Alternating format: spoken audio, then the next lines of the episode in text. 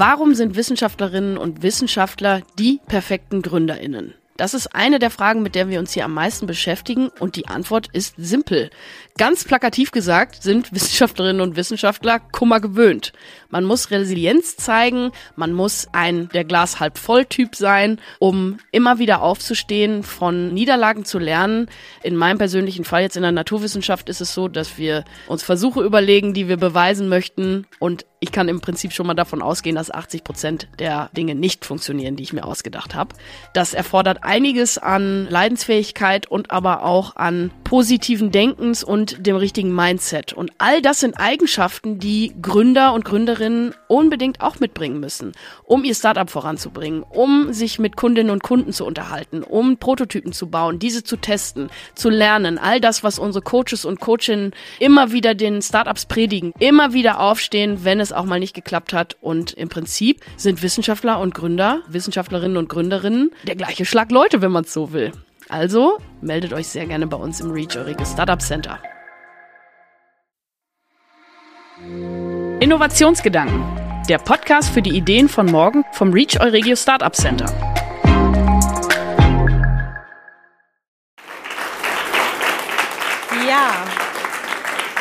Hallo und herzlich willkommen beim heutigen Let's Talk zum Thema Kunst und Digitalisierung. Wir hatten Lust, mal was Neues auszuprobieren und so ist das ganze Event heute nicht nur ein Live-Podcast-Event, sondern wir haben auch gleich vier tolle Frauen heute zu Gast, auf die ich mich sehr, sehr freue die Künstlerinnen Malu und Johanna Schwarzer, Lisa Kostenko von Kunst 100 und Nora Stege vom LWL Kunstmuseum.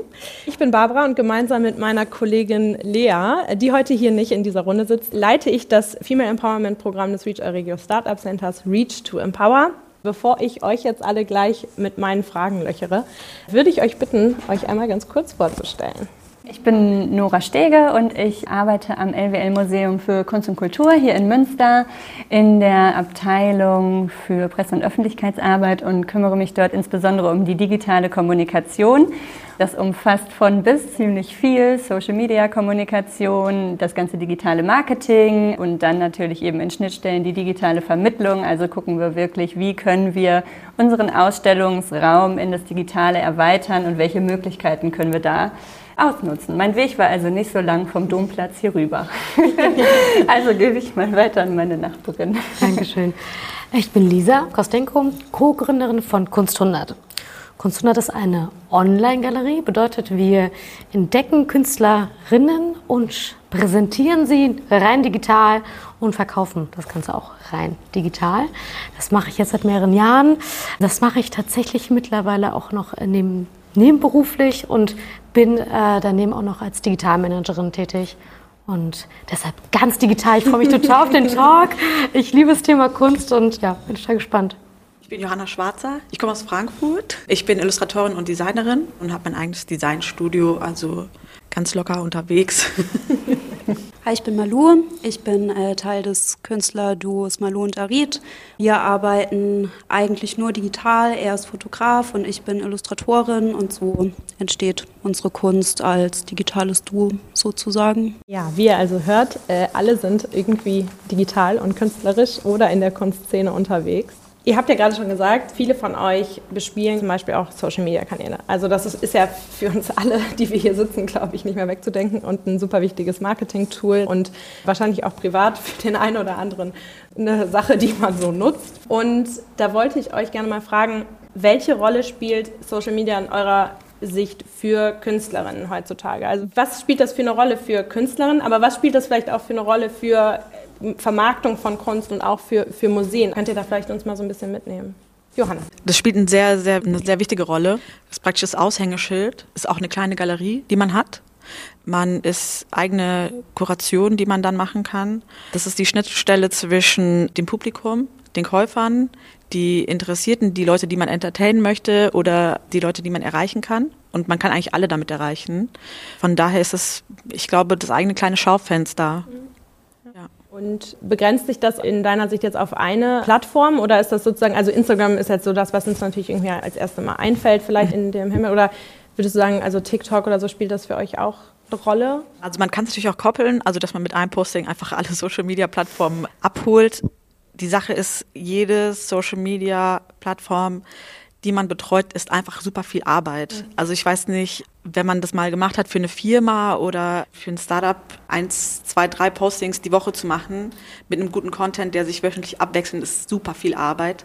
Das dann noch auf andere Formate zu machen, mhm. ich glaube, dann kann man gar keine Kunst mehr machen. Mhm. Von daher denke ich, die Leute haben die Plattform bei denen die, die Medien am einfachsten raushauen können. Also vielleicht fühlen sich manche Leute vor, vor der Kamera mit Video am wohlsten. Dann ist es natürlich cool, wenn sie es bei TikTok machen, dann fällt es einem natürlich am einfachsten. Bei mir ist es auch Instagram. Wie ist das bei den anderen so? Für uns ist es auf jeden Fall auch relevant. Also wir nutzen auch Instagram, ab und zu nutzen wir auch Facebook, was sich immer noch für Veranstaltungen mega anbietet. Mhm. Also es ist nicht so, dass Instagram da eine gute Alternative zu hat, deshalb ist dafür ganz cool.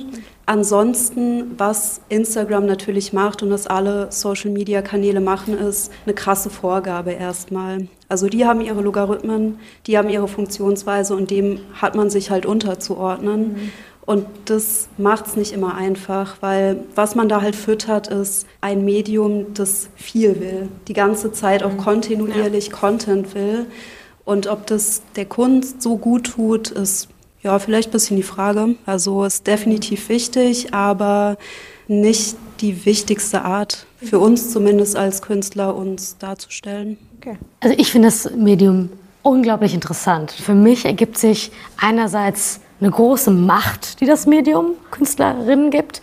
Auf der anderen Seite natürlich eine riesige Abhängigkeit. Du hast, glaube ich, schon ein paar Sachen davon genannt.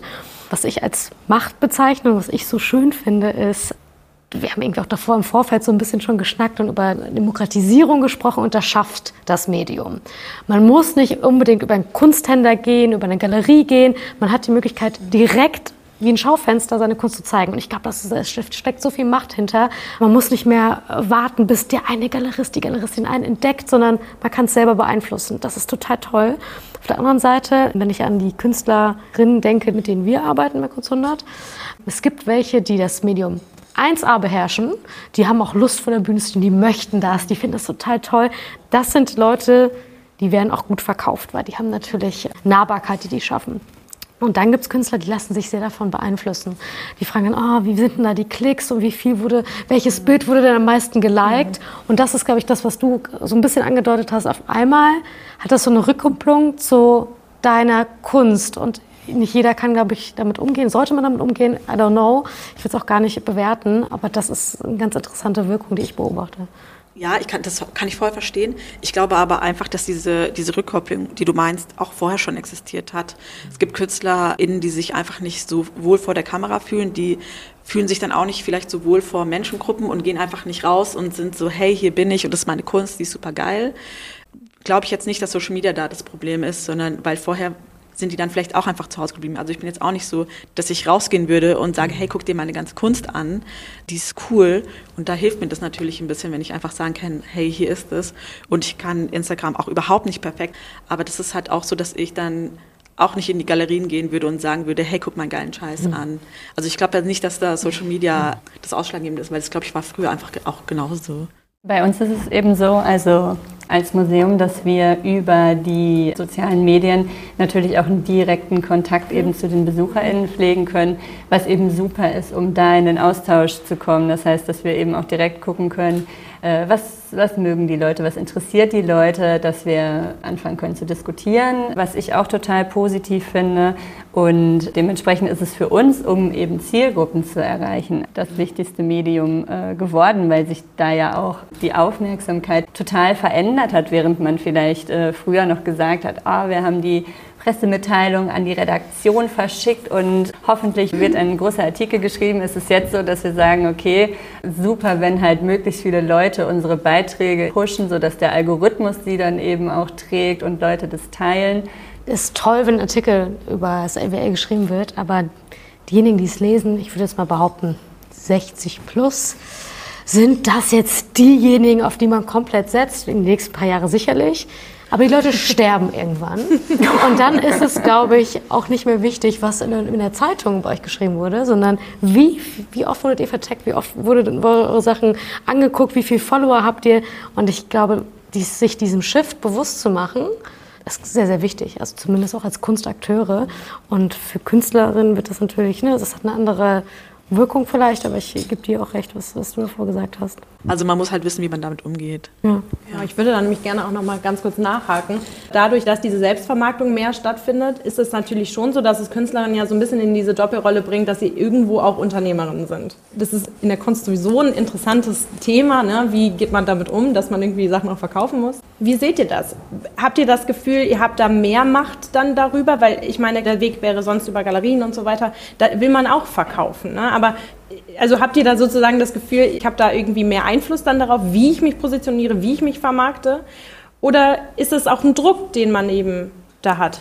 Johanna? Also ich glaube, man hat einfach mehr Arbeit damit. Ja. Ich glaube, also früher waren, glaube ich, die KünstlerInnen auch Unternehmer und heutzutage sind es einfach nur andere Arbeitsfelder, die man macht. Mhm. Also vielleicht hätte man sich früher an die Galerien, die Vorstellungsgespräche oder wie man sich da Bewerbungen schreibt, und heute macht man halt seinen Social Media Account cool, dass die Leute vielleicht dann noch aufmerksam werden. Aber ich glaube schon, kann ich mir schon vorstellen, vor Social Media waren die KünstlerInnen ja auch Unternehmen, ja. Unternehmer. Werde ich immer gut? Ich meine, heute halt auch, gibt es auch entweder mhm. gute oder schlechte UnternehmerInnen. Ja. Aber ja. du hast schon genau, recht. Genau, also es steht ja dann mehr Apparat dahinter. Ne? Also genau. wenn man das zum Beispiel machen will, dann, ne, man kann ja auch Leute einstellen, die das mehr pushen. Dann, genau. dann, füttert man aber sozusagen noch mehr und dann nimmt das natürlich auch mehr Arbeit ein. Also genau. nimmt sozusagen ja. Zeit weg von der, von der Schaffung genau, von Genau, aber du hast da schon recht, dass man, dass man da ähm, halt ein bisschen mehr arbeiten muss mhm. und halt einfach diese Medienfelder sind einfach anders. Also diese Arbeit als Künstlerin ist dann einfach was anderes die Art, sich zu präsentieren. Mhm. Ich mache keine Mappe und schicke sie an die Galerien, genau, sondern ja. ich poste und connecte mich halt dann über Social Media. Also das ist einfach so eine romantische Vorstellung, dass man in seinem Kämmerlein sitzt und man malt vor sich hin und irgendjemand kommt und sagt, okay, das ist super krass, dich nehme ich mit, du kommst nach Berlin oder nach New York oder so. Von dem her ist es immer die Arbeit und ich glaube, früher war es sehr, sehr, sehr abhängig von Leuten mit Einfluss. Und es ist immer noch so, ich glaube nicht, dass man mal eben durch Social Media Kontakte zu krassen Galerien ersetzen kann. Das, von dem her muss man sich seine Präsenz immer noch ziemlich hart erkämpfen. Und ich denke auch bei Instagram ist die Konkurrenz halt super groß. Und ich denke auch, das Feld hat sich verändert, aber der Gegenstand ist halt sehr ähnlich geblieben. Genau. Mm, ich glaube, es gibt eine Neuerung in dem Sinne, dass man vor Jahren so eine Möglichkeit nicht hatte, den Einfluss selber in die Hand zu nehmen. Der Schritt jetzt ist so viel näher und so viel einfacher, wenn man da Bock drauf hat. Und ich glaube, es wird in Kunstschulen, soweit ich weiß, nicht gelehrt, wie vermarkte ich mich. Und deswegen habe ich in den letzten, gerade speziell in den letzten zwei Jahren beobachtet, dass es ganz viele Initiativen gibt. Nicht von den Akademien, sondern tatsächlich von, von Städten oder von, ja, so verbunden wie auch REACH, die dann sagen, hey, wir machen das mal zum Thema. Ich kenne jetzt eins spezielle, also ein spezielles in, in Düsseldorf, ist angelehnt an die Startup Week und das heißt Start Art. Week, wo man wirklich sich eine Woche lang beschäftigt, Künstler als Unternehmer, was musst du wissen? Man spricht mit Juristen, man spricht mit Digitalmanagerinnen oder Social Media Managern oder jemand mit mir, ich erkläre denen, so baue ich mir eine Website oder so mache ich einen Kanal bei Social Media und so weiter und so fort. Ich glaube, diese Möglichkeit sollte mehr gegeben werden, dass es für diejenigen, die das interessiert, die das an sich greifen können. Also bei mir ist es natürlich so als Museumsmensch. Ähm, es gibt natürlich auch einfach gewisse Dinge, die aber Social Media auch eben gar nicht bedienen kann. Mhm. Also ein Raumerlebnis, ein Erlebnis mit der Kunst, die darauf angelegt ist, dass sie auch direkt erfahren werden möchte. Es gibt ja auch eben digitale Kunst, die das vielleicht auch so gar nicht mhm. benötigt und auch gar nicht möchte. Aber mit Sicherheit gibt es eben auch Kunstwerke, die eben ihre Wirkung erzeugen, indem man sich mit ihnen in einem Raum befindet findet oder performative Dinge, die man erlebt, vielleicht auch in Kombination mit Soundbild. Das sind natürlich eben Dinge, ja, wo auch die Möglichkeiten von Social Media dann eben sehr begrenzt sind, je nachdem, was man also was man als Künstlerin dann auch möchte. Das finde ich komplett ähnlich und ich liebe es, ins Museum zu gehen. Habe aber beobachtet, dass es einen Shift gibt, zumindest bei Leuten, die jünger sind als ich, dass physische Erlebnisse und digitale Erlebnisse immer mehr verschwimmen. Also da, wo ich mich dann teilweise mehr als Omi fühle und sage, oh, ich würde das aber gern haptisch haben und ich würde das gern fühlen, ich möchte das gern sehen. Was man aber, ich spreche die Digitalmanagerin aus mir raus, was ich oft erlebe, ist, dass man digital den Raum, so wie man ihn physisch kennt, einfach repliziert und denkt, ah, wow, cool, wir haben jetzt den Raum, den es eh schon physisch gibt, jetzt digital gemacht. Aber wenn man sich mal davon löst und digital kann man ja alles machen. Es muss ja noch nicht mal ein Raum sein. Vielleicht fliegst du durch die Farben. Wenn man sich mal davon komplett löst, finde ich es ganz spannend, dass manche digitale Versionen einfach nur die physischen Dinge abbilden und man kann dann durch den Raum. Naja, ich verliere mich ja. jetzt in diesem Nee, Gespräch. das passt tatsächlich super gut zu meiner nächsten Frage, denn ich würde gerne mal von euch wissen, wie können wir digitale Ausstellungsräume so denken, dass sie sozusagen was Neues sind und genau eben nicht eine Reproduktion von White Cube Galleries, die es halt gibt. Und ich glaube, da gibt es ja verschiedene Art und Weisen, damit umzugehen. Also mit Kunst 100 habt ihr ja sozusagen auch so ein bisschen ähm, so einen digitalen Raum geschaffen, wo Kunst sozusagen vermarktet. Und das ist aber ja was ganz anderes, als zu sagen, man fliegt durch die Farbe. Ne? Also was glaubt ihr, wo entwickeln sich dieser Bereich hin? Also ich glaube auch nicht, dass es Museen nicht mehr geben wird. Aber wie kann man das sozusagen weiterdenken, das, was jetzt, glaube ich, durch Corona so massiv auch angestoßen wurde? Also ich glaube, dass es ganz wichtig ist, ähm, mit der Zeit eben mitzugehen und eben auch die neuen Technologien einfach für sich zu nutzen dass es ganz wichtig ist, auch auszuprobieren und zu gucken, was passt jetzt zu uns, vielleicht als Künstlerin, was passt zu meiner Kunst und dass man dann eben schaut, okay, wie erreiche ich die Menschen und was sind vielleicht auch die Bedürfnisse. Zum mhm. Beispiel haben wir so herausgefunden, dass das digitale Publikum auch so spielerische Elemente eben sehr mhm. gerne hat und haben dann so ein sogenanntes Kiditorial entwickelt, das sich speziell an Kinder richtet, wo Kinder eben mit so Gaming-Elementen spielerisch mhm. etwas über den Maler August Macke lernen können. Das ist dann eben so was, wo wir gemerkt haben, okay, das, das passt zu uns, wir verbiegen uns nicht, aber auf diese Art und Weise können wir das gut Kindern wiederum vermitteln. Und mhm. deswegen ist es bestimmt ganz individuell, aber man muss viel ausprobieren. Mhm, ja. Ähm, ja, da stimme ich dir voll zu. Ich glaube auch, dass die Zukunft eher etwas ist, wo die BetrachterInnen mit integriert werden, mhm. auch in die Kunst. Mhm. Also nicht nur gucken, weil wie du meintest, wenn ich so ein White Cube habe und ich dann Probleme habe beim Laden und jetzt fünf Minuten brauche, bis ich zur nächsten Wand gelaufen bin, digital, ja. dann bin ich da raus. Dann kann ich auch bei Google Image Search einfach ja. mir die Sachen angucken. Also geht dann auch schneller. Mhm. Und die BetrachterInnen mit in die Kunstwerke reinzunehmen mhm. und in die Geschichten zu bekommen und okay, was war denn jetzt der Hintergrund, weil man auch die Möglichkeit hat, schnell ganz viele Fakten auszutauschen und auch den Leuten einfach auch diese ganze Welt darum mit beizubringen. Du hast eine innovative Gründungsidee? Bewirb dich jetzt für unser kostenloses Startup-Programm unter reach-euregio.de. Gemeinsam begleiten wir deine Idee von der Evaluierung über die ersten Finanzierungen bis zur Umsetzung. Ich fand auch, dass das während Corona sehr ähm, klar wurde. Plötzlich war Kunst irgendwie, wurde so eine gewisse Form demokratisiert. Ne? Da, da, haben wir eben auch schon mal so kurz drüber gesprochen. Kunst ist dem Vorurteil, vielleicht sagen wir es mal so, ausgesetzt, dass sie sehr elitär zu ist, dass es sehr so bubble-mäßig ist, in die man schwer reinkommt. Ne? Wer war von uns schon immer auf einer Auktion und setzt sich da einfach rein, guckt sich das mal an und so. Man ist da sehr vorsichtig. So. Und irgendwann plötzlich wurden irgendwie Museen zugänglich, die auf anderen Kontinenten sind. Plötzlich konnte ich bei der Königgalerie einfach so mal so durchmarschieren und irgendwelche Sachen machen und so. Würde ich da einfach reingehen, weiß ich nicht. So, das ist ja eine Form von Demokratisierung, die über sozusagen diese Social Media Demokratisierung irgendwie hinausgeht. Was sagt ihr dazu? Demokratisiert Digitalisierung die Kunst oder ist es doch auch wieder eigentlich nur in einer bestimmten Bubble mehr demokratisiert? Co-Gründerin der äh, Online-Galerie kann ich ja. dem nur zustimmen. Bei mir war es so, wenn ich ein bisschen aushole, ich äh, bin eigentlich BWLerin. Ich habe aber ähm, eine Zeit lang gedacht, ich muss in die Kunstbranche. Das war eine riesengroße Passion von mir. Beim Kunstverlag gearbeitet, in Galerien gearbeitet in New York. Und was ich dort erlebt habe, war, also ich das war für mich diese elitäre Bubble, von der du zuvor gesprochen hast. Und ich dachte mir, wenn ich mal ein Kunstwerk kaufen möchte, oh mein Gott, wie lange muss ich denn denn hier arbeiten? Und das eigentlich kann ich mir überhaupt gar nicht leisten. Ja. So, und dann bin ich komplett ernüchtert zurückgekommen, dachte mir, das war's, ich mache jetzt doch nichts mit Kunst, ich mache jetzt wieder was mit BWL, vielleicht verdiene ich da mal so viel Geld, dass ich mir mal Kunst kaufen kann. Also eigentlich ein absurder Gedanke. Und dann kam diese Idee von Kunst 100 zustande, dass wir gedacht haben, ich habe davor im Job ähm, Kosmetik äh, und auch noch äh, Lebensmittel online verkauft und dachte ich mir, hm, kann man das mit Kunst nicht vielleicht auch machen? Und wenn ich das online mache, dann habe ich ja einen Kostenapparat weniger. Ich kann, ich habe ehrlicherweise, wir sind die größte Galerie, glaube ich, in Deutschland, weil wir digital so viele Bilder haben. Mhm. Und würde ich die alle mal physisch aufhängen, weiß nicht, wie viele Räume ich damit decken würde. Wenn ich das mache, kann ich da nicht vielleicht Kunst für 100 Euro anbieten. Und das war die Idee von Kunst 100, Kunst für 100 Euro. Da sind wir so ein bisschen gewachsen. Also wir haben jetzt verschiedenste Preise. Es geht jetzt bis 1000 Euro, weil sich auch unsere Künstlerinnen mit uns gewachsen sind. Ähm, und das ist für mich Demokratisierung, wenn man jetzt auf einem preislichen Level spricht. Mhm. Also ich konnte mir damals wirklich mein erstes Kunstwerk für 70 Euro kaufen als Studi ja. und dachte mir, wow, das würde ich gerne anderen ermöglichen. Und ähm, die meisten Käuferinnen, die wir haben, sind einfach ganz normale Leute.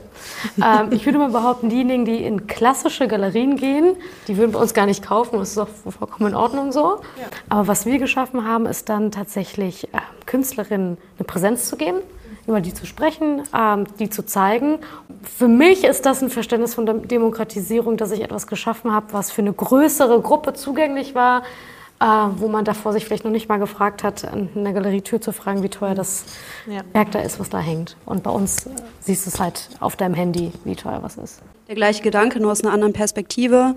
Die Bilder, die ich mache, teilweise benutze ich Acryl oder Ölfarbe oder beides und Kreide und dies und jenes.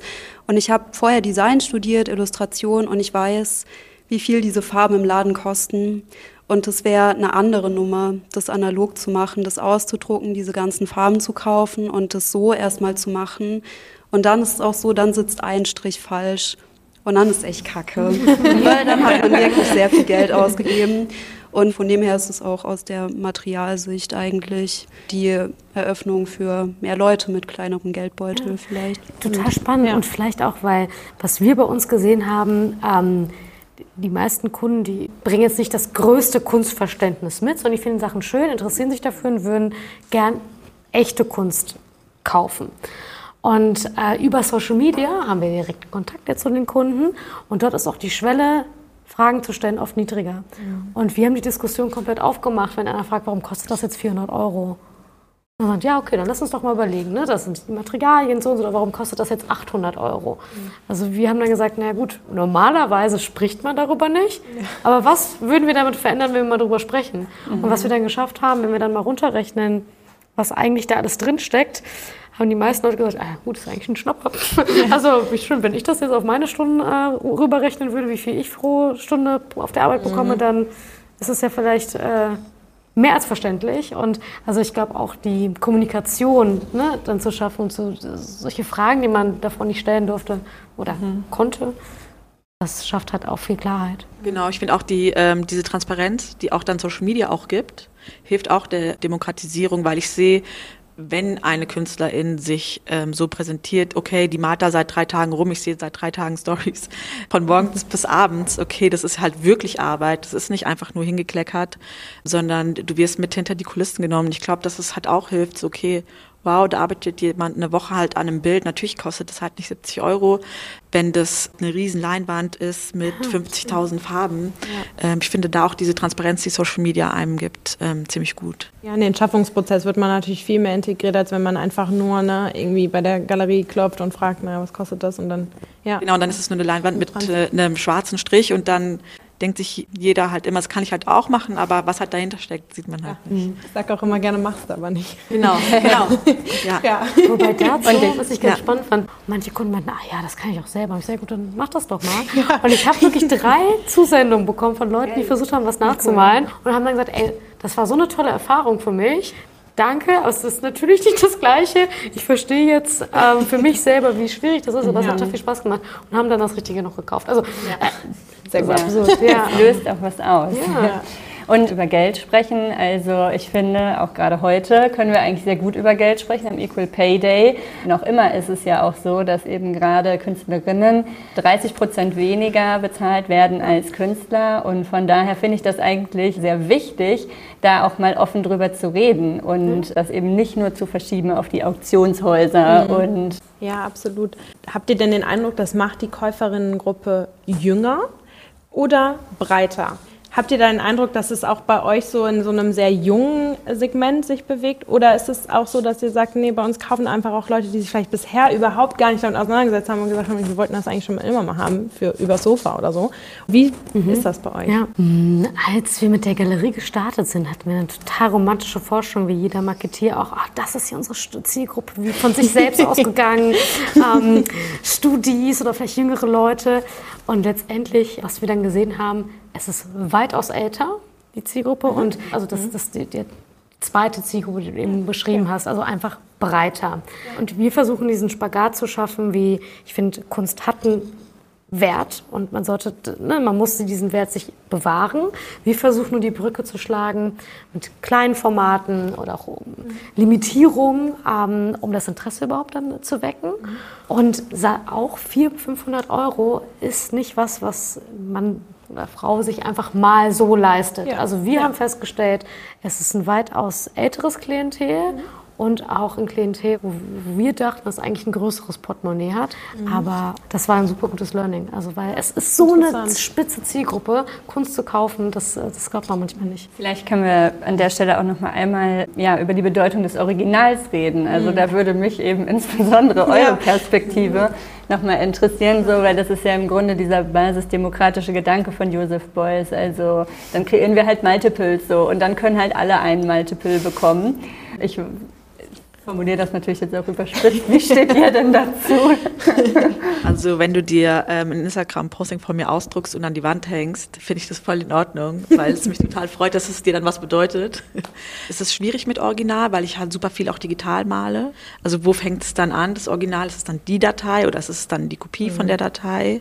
Ähm, deshalb mache ich immer so limitierte Prints und mache selten auch Leinwände. Ich habe auch früher bei Pinterest einfach die Sachen ausgedruckt und mir einfach an meine Wand zu Hause gehängt hängt, dann würde ich sagen, okay, dann verdiene ich halt nichts dran, aber macht mich trotzdem glücklich. Ja, die Frage nach dem Original ist, glaube ich, für die KünstlerInnen gar nicht so die interessanteste, weil wir haben es gemacht. Also für uns ist das das Original des Werks so, aber interessant ist es für KäuferInnen mhm. wegen der Wertfrage. Und da ist natürlich das NFT-Format super interessant. Das, davon habt ihr wahrscheinlich auch gehört. Und das gibt dir halt tatsächlich die Möglichkeit, eine tatsächlich originale Datei, eine Kryptodatei, einen Code erstmal herzustellen, der nicht reproduzierbar ist. Und damit hat man eigentlich digitalisiert, was dieser analoge Markt eben als sein, ja, als sein Ding geclaimt hat, dass man eben dieses haptische Ding hat, das gibt es nur einmal und fertig. Das gibt es jetzt auch digital und es ist cool, weil man darin auch sich selbst als Künstlerin anteilig ich sag mal, einschreiben kann. Sprich, wenn das Werk, das NFT weiterverkauft wird, kann man einprogrammieren, dass man auch was davon abbekommt. Und so kann man auch nicht einfach übergangen werden, wenn der mhm. Wert gesteigert wird von diesem Werk, wo normalerweise jeder Künstler oder jede Künstlerin raus ist, ja. kann man mit drin bleiben. Und das sind schon so Möglichkeiten, die sind ganz spannend. Und genau darin kann dieses berühmte Original wieder existieren in der digitalen Welt. Ja, vielleicht ist äh, das dann so ein bisschen auch beidseitig demokratisierend, nicht nur für KunstbetrachterInnen, sondern auch für Kunstschaffende. Das ist natürlich, das wäre ja schön. Aber könnte man auch vielleicht sowas in die Richtung sagen, hm, wird dadurch Kunst vielleicht auch entzaubert? Also entzaubert dadurch, dass ich mitgenommen werde in den Schaffungsprozess, nimmt das vielleicht was vorweg, was ich eigentlich im Kunsterleben erst erleben sollte, was ich dann irgendwie schon weiß, wie das entstanden ist und das, das formt ja sozusagen mein, mein Betrachten dann in dem Moment. Ne? Wie würdet ihr das einschätzen? Ist das sozusagen Fluch und Segen zugleich oder sagt ihr, nee, was soll da entzaubert werden? Im Museum glauben wir natürlich auch immer noch an den Zauber, den man eben vor Ort erlebt und davon bin ich auch überzeugt, dass das eben ein Erlebnis ist, das auch bleiben wird, dass man einfach gerne kommt, um eben diese Auszeit zu haben, um sich mit Werken auseinanderzusetzen. Eine Angst vor Entzauberung habe ich eigentlich dann nicht und sehe das vielmehr als eben eine Erweiterung des Ausstellungsraumes. Mhm. Auch so was wie Geschichten hinter den Werken, das ist ja für die Besuchenden total spannend, das zu erfahren. Ich habe da nicht so eine Angst vor, dass die Kunst dadurch entzaubert wird. Ja, also ich sehe es ähnlich. Ich glaube, diejenigen, die von einem Zauber sprechen, also aus meiner Sicht ist es dann diese Blase, diese mhm. konservative, elitäre, also das ist eine sehr persönliche Meinung. Und diejenigen halten daran fest, weil ist das nicht so viel schöner, wenn man das an alle vermitteln kann, auch in einfacher Form, in transparenter Form. Auch dieses Stigma mit, ah, so ein Instagram-Künstler nur. Ja, aber was ist daran schlecht? Weil äh, wir sind alle auf Insta und äh, wir nutzen es ja auch alle. Ne? Deshalb bin ich voll für Transparenz. Ich finde es total schön, dass du es eingebracht hast, das Wort. Und sehe da absolut kein Problem drin. Ja, ist vielleicht die Frage, worin der Zauber besteht. Mhm. Die eine Sache ist, wie entsteht ein Kunstwerk? Also ich habe gemerkt, es interessiert bei uns super viele Leute, wie wir das machen, wie das funktioniert.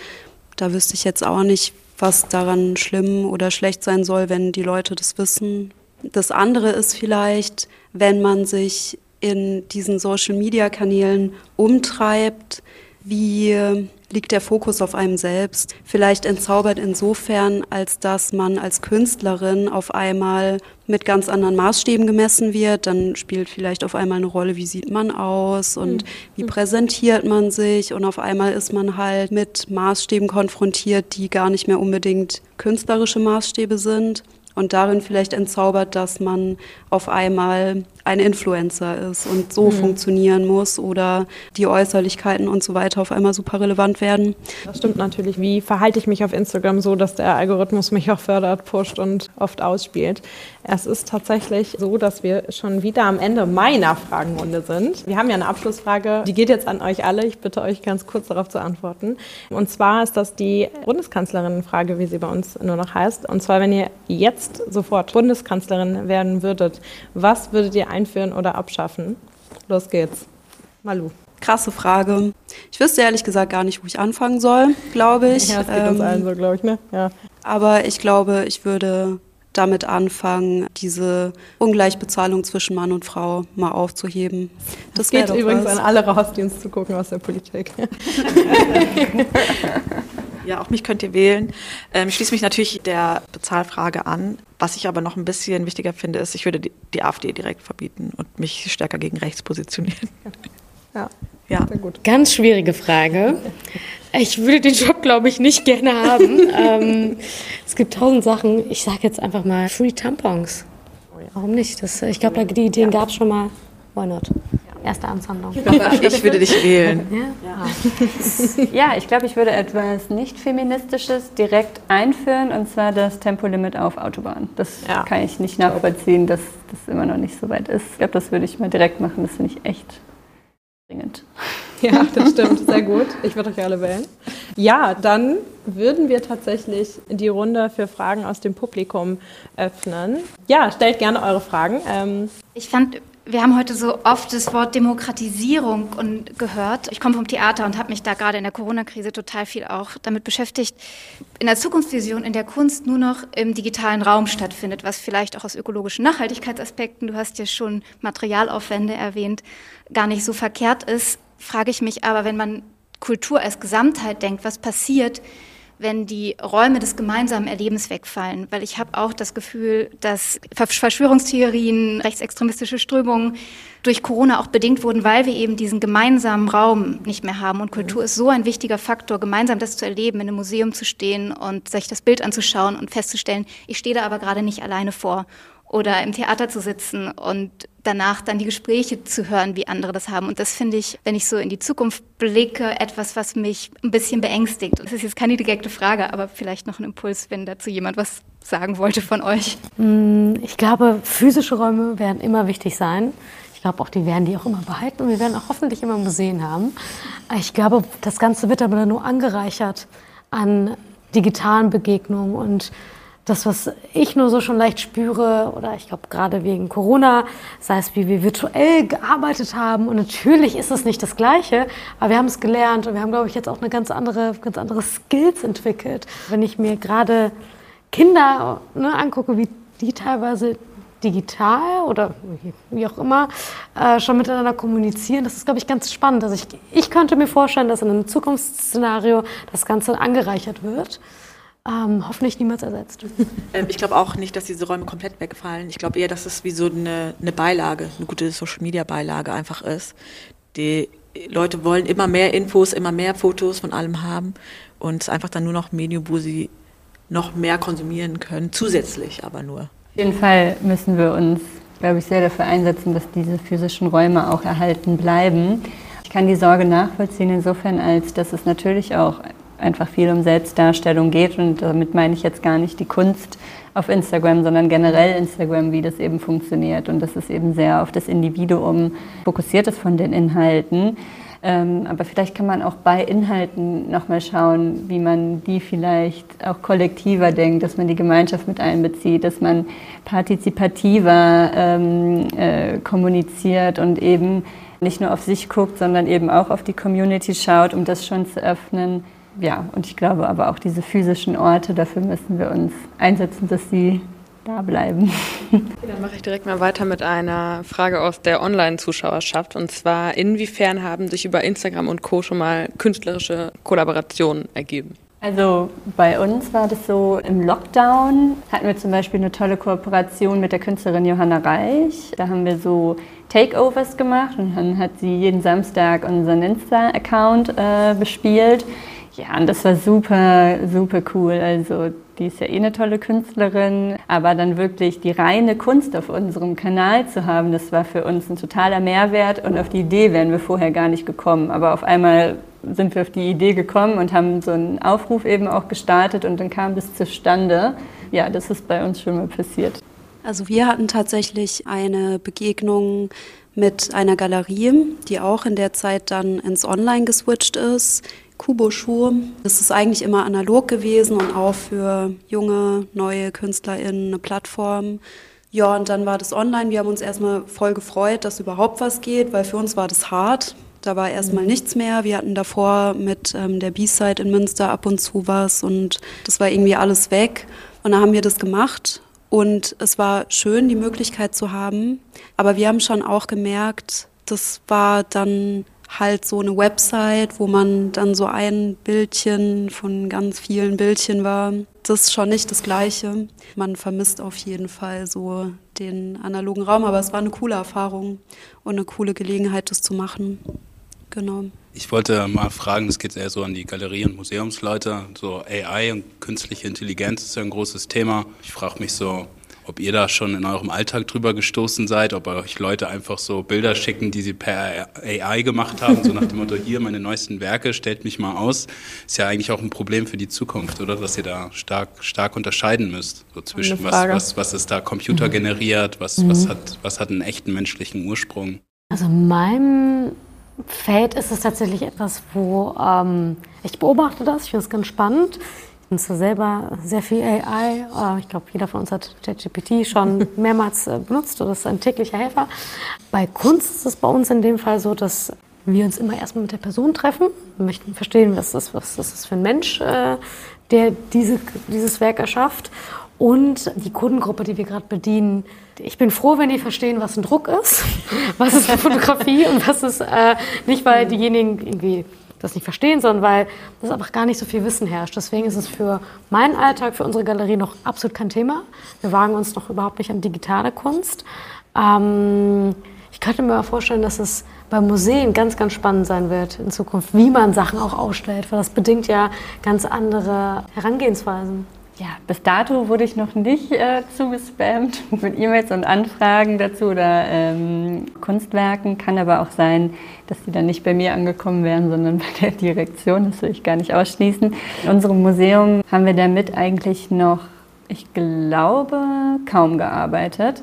Ich habe aber ein ganz interessantes Projekt kennengelernt in Hamburg. Da hat die Kunsthalle Hamburg, die kooperiert mit dem Magazin für Wohnungslose Hinz und Kunst heißt es da. Das ist ein tolles Magazin. Ich kann das allen äh, ans Herz legen. Äh, das ist echt prima. Die haben äh, die Homeless Gallery geschaffen und haben mit den Hinz und KünstlerInnen sich getroffen und mit einigen ProgrammiererInnen und haben deren Geschichten in eine künstliche Intelligenz gepackt und haben äh, mit Stichworten und Schlagworten zusammen Kunstwerke kreiert und haben auch die Hinz- und KünstlerInnen entscheiden lassen, welche Stile mögen sie im Stil von etwas Expressionistischem oder im Stil äh, einer Fotografie oder oder und äh, haben dann eben die verschiedenen Stichworte aufgegriffen und so sind jetzt Kunstwerke entstanden mit einer künstlichen Intelligenz, die gerade durch die Stadt wandern und das finde ich einfach total super. Also, und da habe ich das Gefühl, auch da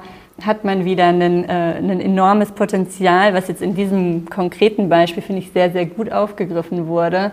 Aber vielleicht, wenn ich hier noch ergänze, ich glaube, die Arbeit für Galerien und auch Museen wird einfach dadurch etwas mehr, das ist ein bisschen mühseliger, man muss es ja noch besser transportieren und dekodieren.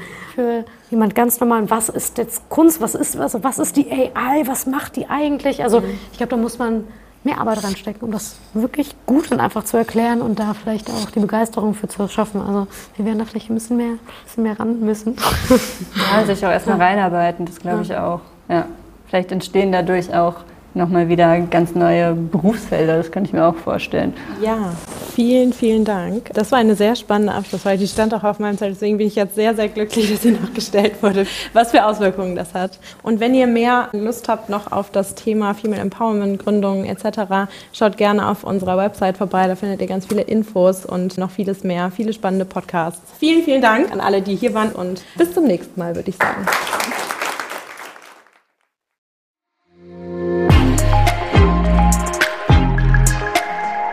Der REACH Podcast From Science to Startup.